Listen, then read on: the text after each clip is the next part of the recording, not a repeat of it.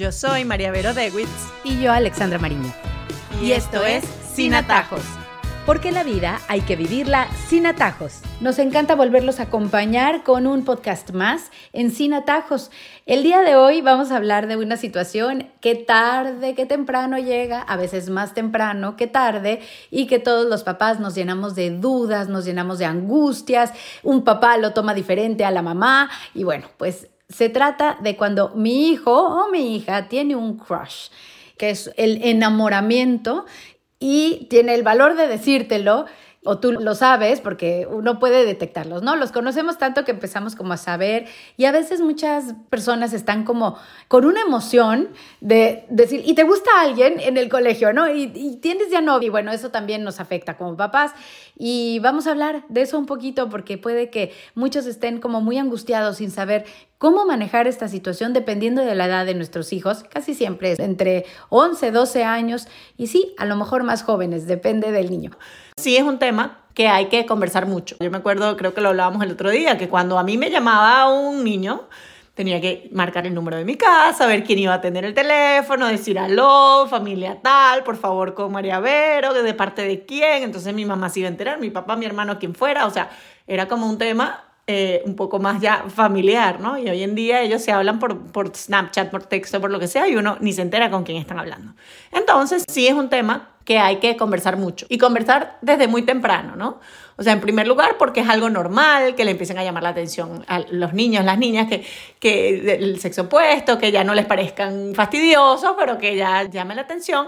Pero sí es bueno orientarlos porque hay mucha información afuera que no necesariamente es buena para ellos, porque hay mucha gente, muchos niños haciendo cualquier cantidad de cosas antes de la edad que tienen, que no es correspondiente para su madurez, etcétera ¿Y qué pasa? Que nuestros hijos ven esto como normal, ¿no? Pero si es que ya tienen seis años y ya son novios y ya se dan besos, como, o sea, entonces obviamente uno tiene que hablar mucho qué significa tener novio, qué significa darse un beso, por qué hay que esperar a cierta edad para hacerlo, por qué no están maduros para eso, qué pasa con las consecuencias de estas cosas, etcétera. Y eso requiere mucha comunicación, hablar mucho, porque como decíamos en otro episodio, no puede ser que el mundo hable y nosotros estemos callados, ¿no? Entonces hay que hablarlo en la mesa de la cena, hay que hablarlo cuando vemos una película, lo que sea. O sea, hay que hablar mucho. ¿Y qué piensas tú de esto? Y tú lo has visto y a, una amiga tuya le ha pasado y a ti te gusta alguien. Y para irlos orientando, ¿no? A que eso se lleve de la mejor manera, pero también con mucha naturalidad. Y estamos hablando del tema de tener un crush, que es eh, el enamoramiento, que creo que es lógico, es natural, y si nos vamos a nuestra época de ser niñas, tú y yo en este caso no podemos hablar por un varón, pero sí podemos hablar por nuestros casos, siempre va a haber como ese romanticismo, ¿no? Finalmente el mismo ambiente de cualquier serie, de las caricaturas incluso, de donde sea, pues siempre nos habla como de ese enamoramiento. Entonces es como un poco lo que puede suceder desde muy chiquitos. Lo que quiero decir es que la edad de 9, 10 años, incluso más pequeños, como que, ay, me puede llamar la atención esto. Y eres consciente desde muy pequeño que hay como una atracción hacia alguien específicamente y que tienes un sentimiento distinto a lo que siento por el resto de mis compañeritos, por el resto de los amigos, por el resto de los niños que veo en el parque o donde sea. Creo que eso es como muy innato del ser humano y empieza desde muy pequeños. Sí, es como el sentimiento también como de admiración, ¿no? De esa persona tiene algo que a mí me llama la atención y me parece bueno, ¿no? Y eso está bien. Lo bueno, lo bello, o sea, el ser humano está llamado a eso, a lo bueno, a lo bello. Eso, eso que a mí me parece bueno, eso que a mí me parece bello, pues obviamente me va a llamar más la atención.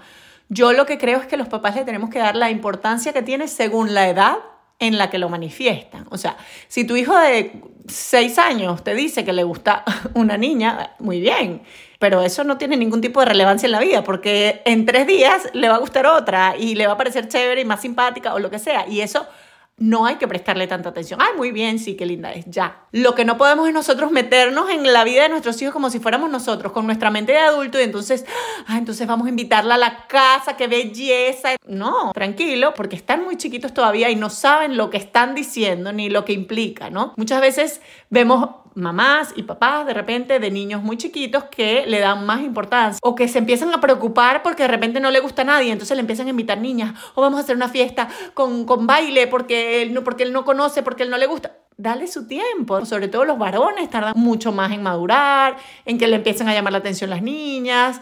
Hay que darle su tiempo, incluso a las niñas, si no le gusta a nadie muy bien, que tenga muchos amigos, que tenga muchas amigas, o sea, no hay que apurarlo, porque muchos papás se preocupan, es que tiene 13 años y no le gusta a nadie, es que tiene 12 años y no le gusta a nadie, es que tiene 14 y no le interesan los niños, es que tiene no pasa nada, cada uno tiene su etapa, eso va a llegar y después vamos a estar escapándole por muchos años. Entonces no nos, no nos apuremos nosotros y no seamos nosotros los que fomentemos estas situaciones, sino que dejemos que se den naturalmente. ¿Cuál debe ser exactamente el papel de los padres?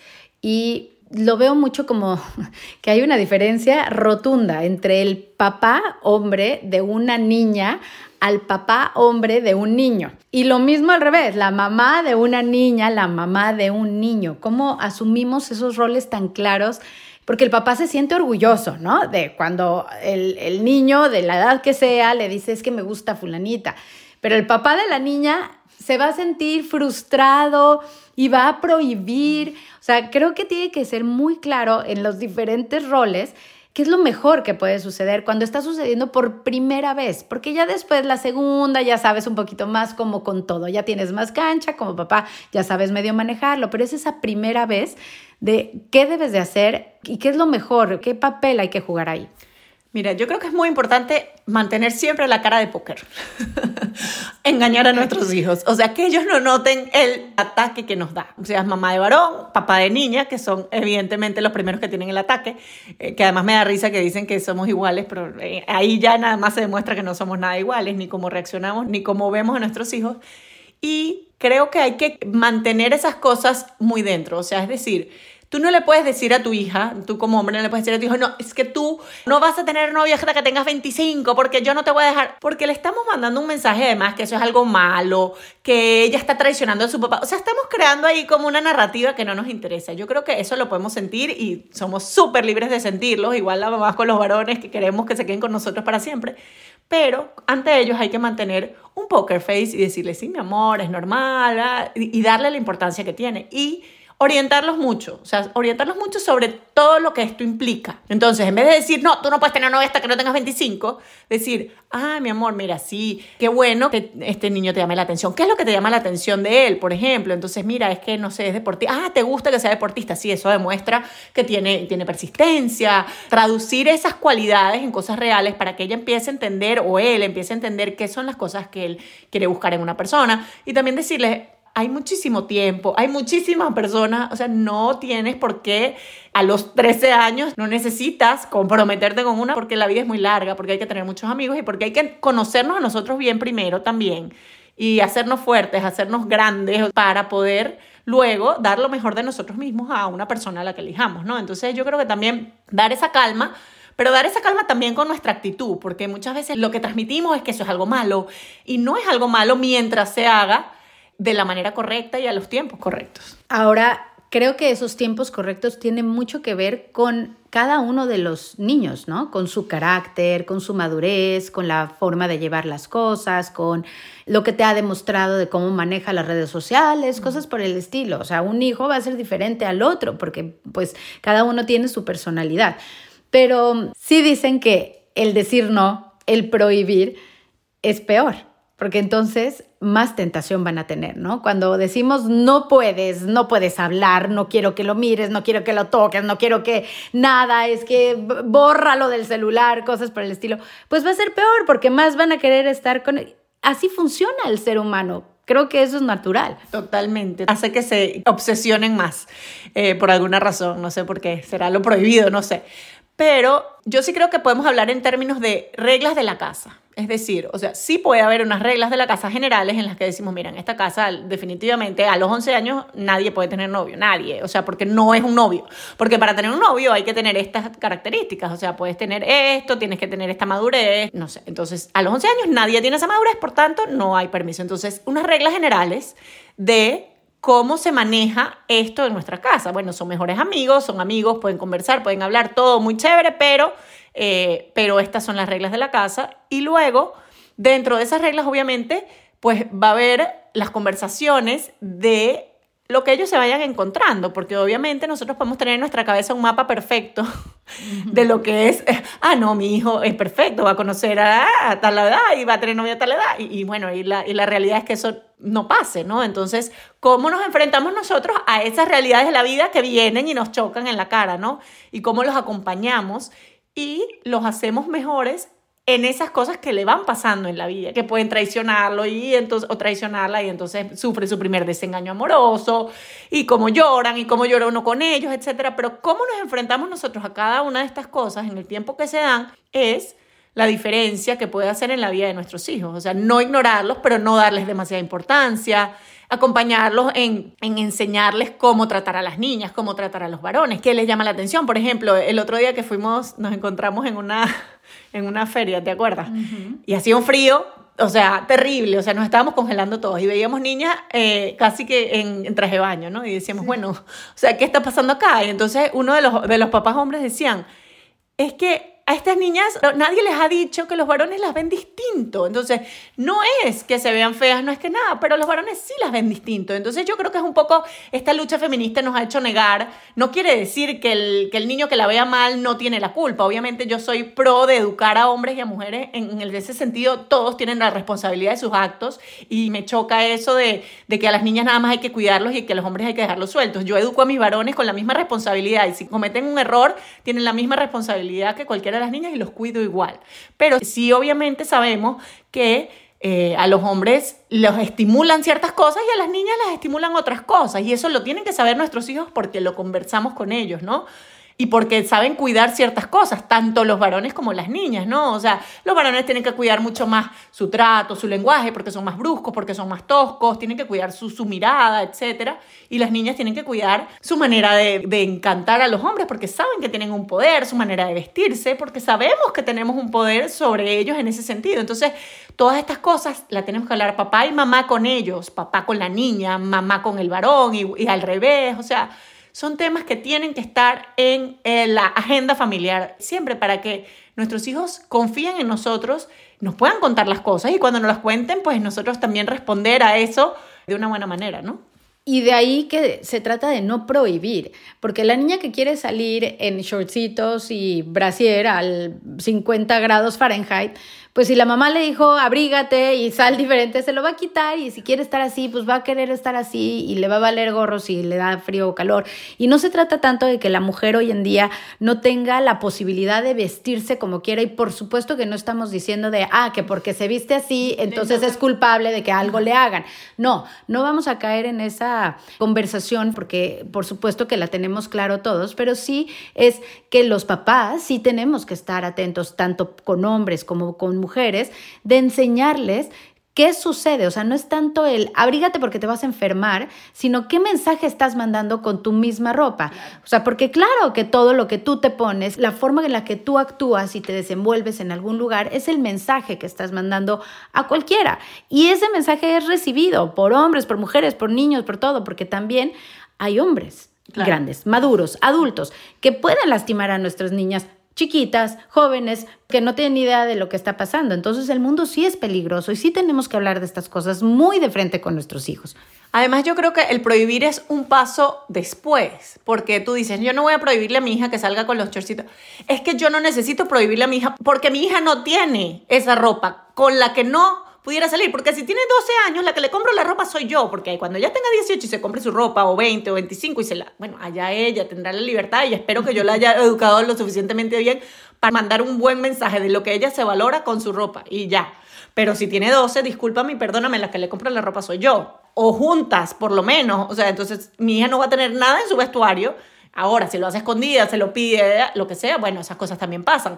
Pero el prohibir es un paso después de las normas y de cómo se vive en la casa. O sea, si yo en mi casa vivo ciertas reglas, están claras, hay conversaciones, mis hijos entienden y se vive de una manera, yo no tengo que prohibir porque ya está interiorizado que eso no es una posibilidad. No sé si me entiendes. O sea, hay que anticiparse al prohibir, porque lo que tú dices ya después es muy difícil recogerlo. Entonces decía, bueno, desde chiquita, ¿cómo enseño yo a mi hija a hablar, a vestirse, cómo enseño yo a mi hijo a tratar a las mujeres, cómo enseño yo a mi hijo a respetar, cómo enseño yo a mi hijo a hablar, etcétera, para que después ya que todo ha pasado es muy difícil recoger. Ahora, volviendo al tema del crush, todos los padres quisiéramos que tuvieran como la confianza de sí decirnos, pero también tiene mucho que ver con la personalidad de tus hijos, si se sienten cómodos en decirte las cosas. Creo que también es algo que hay que hacer, es un trabajo que hay que hacer desde muy chiquitos para que tengan esa confianza de que a mí me puedes decir lo que tú quieras, yo sí estoy aquí para que confíes en mí y yo creo que la mayoría de veces sucede porque les da miedo que lo comentes con alguien que no debas, ¿no? Como que decir, es que le va a contar a fulanito y, se va a saber como mi secreto, porque el crush es un secreto, cuesta mucho decirlo.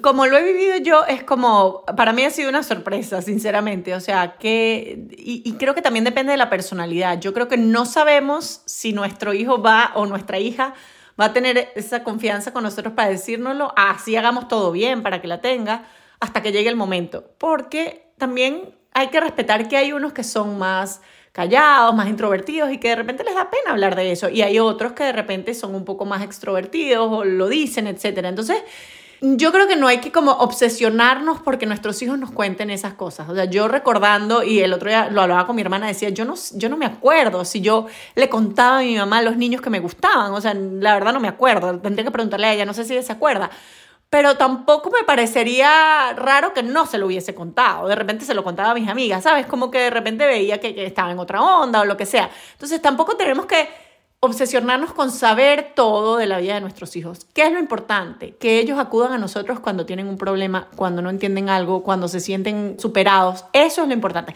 Si nos cuenta quién les gusta o quién no les gusta, mira, puede ser que uno te dé sorpresa y te lo cuente, como a mí me ha pasado, que yo dije, wow, yo nunca pensé que este hijo mío me iba a decir esto, y me lo dijo, y bueno, muy agradecida. Y puede ser que otro no, porque, bueno, porque le da más pena, porque le da, está más tímido, porque no sé. Entonces yo creo que lo importante es que ellos sepan que ellos pueden acudir a nosotros con cualquier problema. ¿Y cuándo va a pasar eso? Cuando acudan con nosotros con el primer problema, que les dé pena contarlo y nosotros reaccionemos bien. Y ellos se sientan escuchados, acogidos y que los ayudamos. Si nosotros reaccionamos mal, probablemente perdimos nuestra oportunidad y no van a volver a acudir a nosotros. Esto no quiere decir que tenemos que ser los panas, los simpáticos, los mejores amigos y los que no regañamos. No, esto no quiere decir esto. Esto quiere decir que ellos consiguen una solución a su problema, incluso cuando esa solución es decir, mira, ya sabes que esto te pasó, no lo vuelvas a hacer, pero el todo es como lo digamos. Yo creo que sí hay que escapar de esa figura que sermonea, que grita, que se escandaliza Sí, creo que hay que escapar de ella. Yo creo que hoy en día tenemos que ser más guías, pero acompañándolos, ¿no? O sea, enseñándoles porque es un mundo muy difícil que les tocó vivir y incluso nosotros muchas veces no tenemos las respuestas, ¿no? Entonces, reclamarles a ellos que se equivoquen, que hagan las cosas mal cuando es un mundo complicado, creo que es, es un poco mezquino de nuestra parte. Creo que hay que acompañar mucho y sobre todo agradecer la confianza. Cuando nos vengan a contar algo, decirles gracias por contarme esto y tú sabes que me puedes contar todo. Así, esas palabras, gracias y tú sabes que me puedes contar todo y esperemos que la próxima vez también acudan a nosotros. Bueno, muy bien, eso me parece sensacional porque tenemos que ser más cautelosos, más calladitos, pero creo que también vale la pena decir el que le quiere embutir a alguien al, hijo, ¿no? Es que, porque también pecamos de eso. No, mira, ese niño está, pero sensacional, me encanta la familia, me encanta él, me encanta el niño, me encanta, y al revés, ¿no? Me encanta la niña, me encanta esto, me encanta lo otro, la familia. No, yo creo que ni para bien ni para mal. Calladitos nos vemos más bonitos cuando dejamos, a lo mejor puede uno decir algo como que, ay, pues mira, este es el estilo del niño que, que vale la pena, ¿no? Este es el estilo de niña que vale la pena, que les enseñemos que es bueno ver en una persona que eventualmente los puede acompañar pero no exagerar con el tema, ¿no? Porque además tampoco conocemos a esos niños, ojo, que pueden venir de familias espectaculares y cosas hemos visto, o que de repente no se llevaría bien con nuestra hija porque tienen personalidades completamente distintas. Entonces, obviamente, yo creo que hay que alejarse de eso. Yo sí creo, y soy firme creyente de esto, que hay que tratar de que nuestros hijos estén en situaciones ya más grandes, ojo, esto no es chiquitos, ya más adolescentes tirando a jóvenes, que estén en situaciones en que puedan relacionarse con gente parecida a ellos en temas de valores y en temas de manera de ser. ¿Por qué? Porque les ha tocado un mundo muy diverso y uno de los factores para el éxito de las relaciones es que yo pueda tener más o menos una sincronización de valores con la persona con la que estoy. Porque aunque hay relaciones que funcionan cuando vienen de mundos muy distintos, la verdad es que requieren muchísimo trabajo. Entonces a veces queremos ahorrar ese trabajo.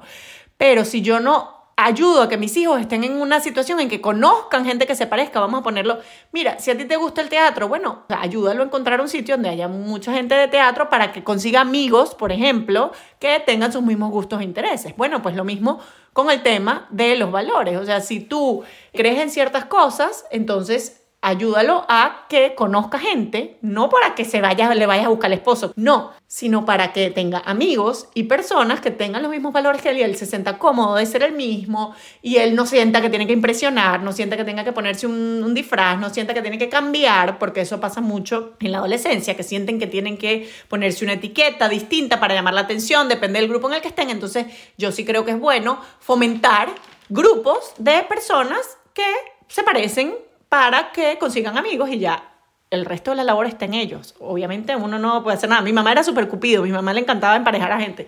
Y yo creo que eh, eh, a, a, mí, a mí me ayudó un poquito y a mi hermana también, pero bueno, no siempre ha tenido éxito en esos casos, además no se le da a todo el mundo. Yo creo que más bien hay que permitir que esas relaciones fluyan y como tú dices, señalar virtudes, cosas que uno puede ver. Mira, este niño hace voluntariado. Qué importante es una persona que ayude, porque a ti te gusta también eso. Entonces, pero no ese niño es perfecto para ti porque no lo conocemos además y no sabemos. De repente hace voluntariado, pero es un desastre. No sé. Creo que hay que evitar, como tú dices tú, embutirse. eso sí es cierto. Pero vale la pena resaltar como esas virtudes o esos valores, porque casi siempre al principio de esos primeros enamoramientos, pues es el empaque. ¿No? Nada más ven el empaque, es que es bonito, es que me llama la atención porque es físicamente bonito, pero no, no se fijan en nada más. Y cómo sí enseñarles a que es importante, que no solamente el empaque es lo que importa, porque puede ser muy bonito y por dentro puede ser terriblemente feo, de verdad, tener pésimas intenciones o ser malas personas, porque así hay muchísima gente, sino cómo hacerles ver que qué importante es no solamente el físico, sino también lo que hay por dentro. O por ejemplo, esas niñas que les encanta, ay, es que a mí me gustan los malos y después andan sufriendo por la vida porque le gustan los tipos malos, los que las tratan mal. Entonces, e, esos patrones hay que eliminarlos, por favor. O sea, no jactarse de eso, no decir que eso, o sea, no, qué ganas de sufrir. No, que no te tienen que gustar los malos, que te gusten los buenos, porque ese sufrimiento no, no, no es necesario. También quería hablar acerca de otra situación que está sucediendo diferente a lo que sucedía tal vez en nuestra generación, en la que nos damos cuenta que los papeles ahora están muy, muy mezclados, no va a ser invertidos, pero sí mezclados. Antes era muy claro que las mujeres o las niñas pues eh, se quedaban esperando hasta que ellos tomaran la iniciativa y bueno, era un poco a lo que estábamos tradicionalmente acostumbradas y tiene mucho que ver como con la forma de educar latina también. Pero ahora ya vemos, yo oigo a muchas mamás de hombres, de niños o varones, como les dices tú, que ahora las niñas están muy lanzadas. Eso creo que está un poco mandado a recoger. Creo que las mujeres sí son mucho más empoderadas, ya las mismas niñas tienen como esa capacidad de decir, bueno, tú me gustas y sin ningún problema. ¿Cuántas veces vemos que son hasta las mujeres las que ya le piden matrimonio a los hombres? Y hay que aceptar un poco esos cambios, pero también creo que todo en su justa medida es importante hablarlo con nuestros hijos. Sí, yo creo que hay cierta parte, como tú dices, que era eh, rol social y hay cierta parte que sí es biológica también. O sea, yo sí creo que el hombre es cazador por naturaleza, le gusta perseguir, eh, le gusta un poco lo difícil y muchas veces también hay que decirle a nuestras hijas, mira, no pasa nada que tú tomes el primer paso, pero después deja que él tome el segundo. Porque no puedes dar los todos los pasos tú, porque, porque, bueno, porque también esa dinámica de lo que es el, las relaciones entre los hombres y las mujeres tiene que tener un feedback, ¿no? Y a veces eh, socialmente les cuesta atender a nuestros hijos eso y a nuestras hijas también, ¿no?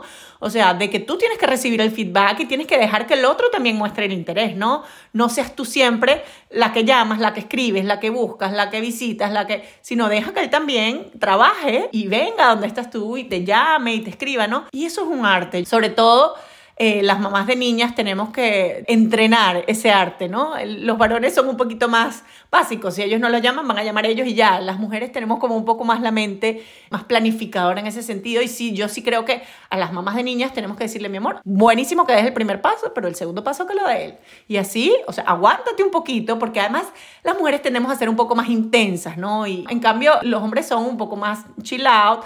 Y esas diferencias, como decíamos antes, con lo de la mirada, con lo de cómo tratar a los varones y cómo tratar a las niñas. Esas diferencias hay que enseñarlas. Eso no se sabe de manera innata, eso hay que educarlo y hay que hablar mucho con nuestros hijos también sobre esto. Y con los hombres, pensaría yo, ojalá pudiéramos poder seguir enseñando el ser caballeros.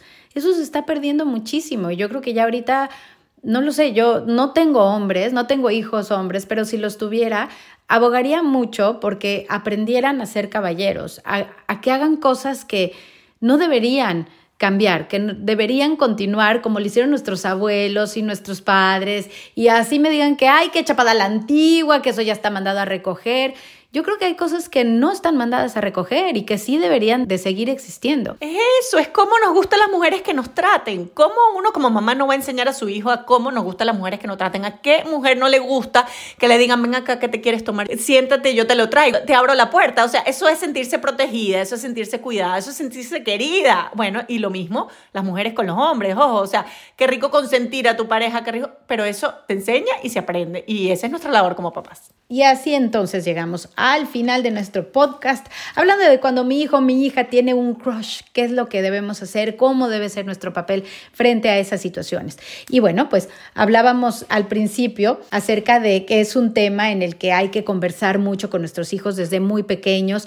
Eh, requerimos de muchas conversaciones porque hay mucha información por ahí alrededor, mucha más de la que tenían antes. Entonces, desde muy pequeños sí hay que reconocer que hay que hablar de este tema. El ser humano está llamado a lo bueno, nos dice María Vero, y a lo bello, porque el empaque es lo que llama la atención y bueno, desde muy chiquitos nos damos cuenta que a alguien le puede llamar mucho más la atención una persona más que la otra, pero hay que saber llevarlo como padres de una forma natural darle su justa medida, no exagerar ni empezar a llamar a playdates a ese niñito que le llama la atención a tu hija o cosas por el estilo, no vale la pena. Mantener siempre la cara de póker, eso puntualmente nos referimos a cuando nos dicen algo nuestros hijos que nos saca absolutamente, nos mueve el piso. Bueno, mantenemos nuestra cara de póker y tratamos de dar las mejores palabras, orientarlos mucho sobre lo que eso implica, el tener una relación con una persona. No decir que no, nunca, ni prohibir, pero sí se puede aprovechar la oportunidad para establecer unas reglas generales, unas reglas claras de cuándo en esta casa se permite tener eh, novio, cuándo no, cuáles son las circunstancias por las que sí puedes textearte con alguien o no y hasta qué horas esos mismos textos. Yo creo que se aprovechan estos momentos para poder establecer muchas reglas en casa que tal vez no habíamos pensado, pero que en ese momento vale la pena parar, conversar con tu pareja y establecerlas con nuestros hijos preadolescentes y adolescentes, que es cuando empieza estas situaciones. Y no hay que obsesionarse porque nuestros hijos nos cuenten absolutamente todo. Lo más importante es saber y que ellos sepan que estamos ahí para las cosas importantes, para cuando tienen un problema, que somos nosotros quienes sí los, les podemos ayudar a solucionarlo, pero pues no nos obsesionemos si nos hablan o no de ciertas cosas que tal vez la quieren dejar para ellos mismos o para sus amigos. Hay que propiciar espacios en los que se puedan relacionar con personas que son afines a su forma de ser o a la forma de ser de la familia, a nuestros valores, a nuestros principios. Si nosotros propiciamos esos espacios con otras familias en diferentes lugares, en donde pueden conocer personas que tengan estos valores y principios, pues bueno, es válido que mamá y papá resalten, mira qué bien esta persona como hace esto, mira qué interesante que le guste eso igual que a ti y simplemente con mandar esos mensajitos ya, no hay que embutirlo, como decíamos. Es el arte de ser mamá, el arte de ser papá para nuestros hijos, porque hay que enseñarles a, a ser caballeros, a ser mujeres de bien, y eso se enseña. Y así cerramos entonces nuestro podcast del día de hoy. Los invitamos a seguirnos en sus plataformas favoritas, eh, que le den like para que les avise cuando haya un nuevo episodio y también a que nos escriban a nuestro email sinatajospodcast.gmail.com eso para cualquier sugerencia, duda, pregunta, tema que quieran que toquemos o cualquier otra cosa que nos quieran comunicar. Yo soy Alexandra Mariño y yo María Vero Dewitz. Y, y esto es Sin Atajos. Porque la vida hay que vivirla sin atajos.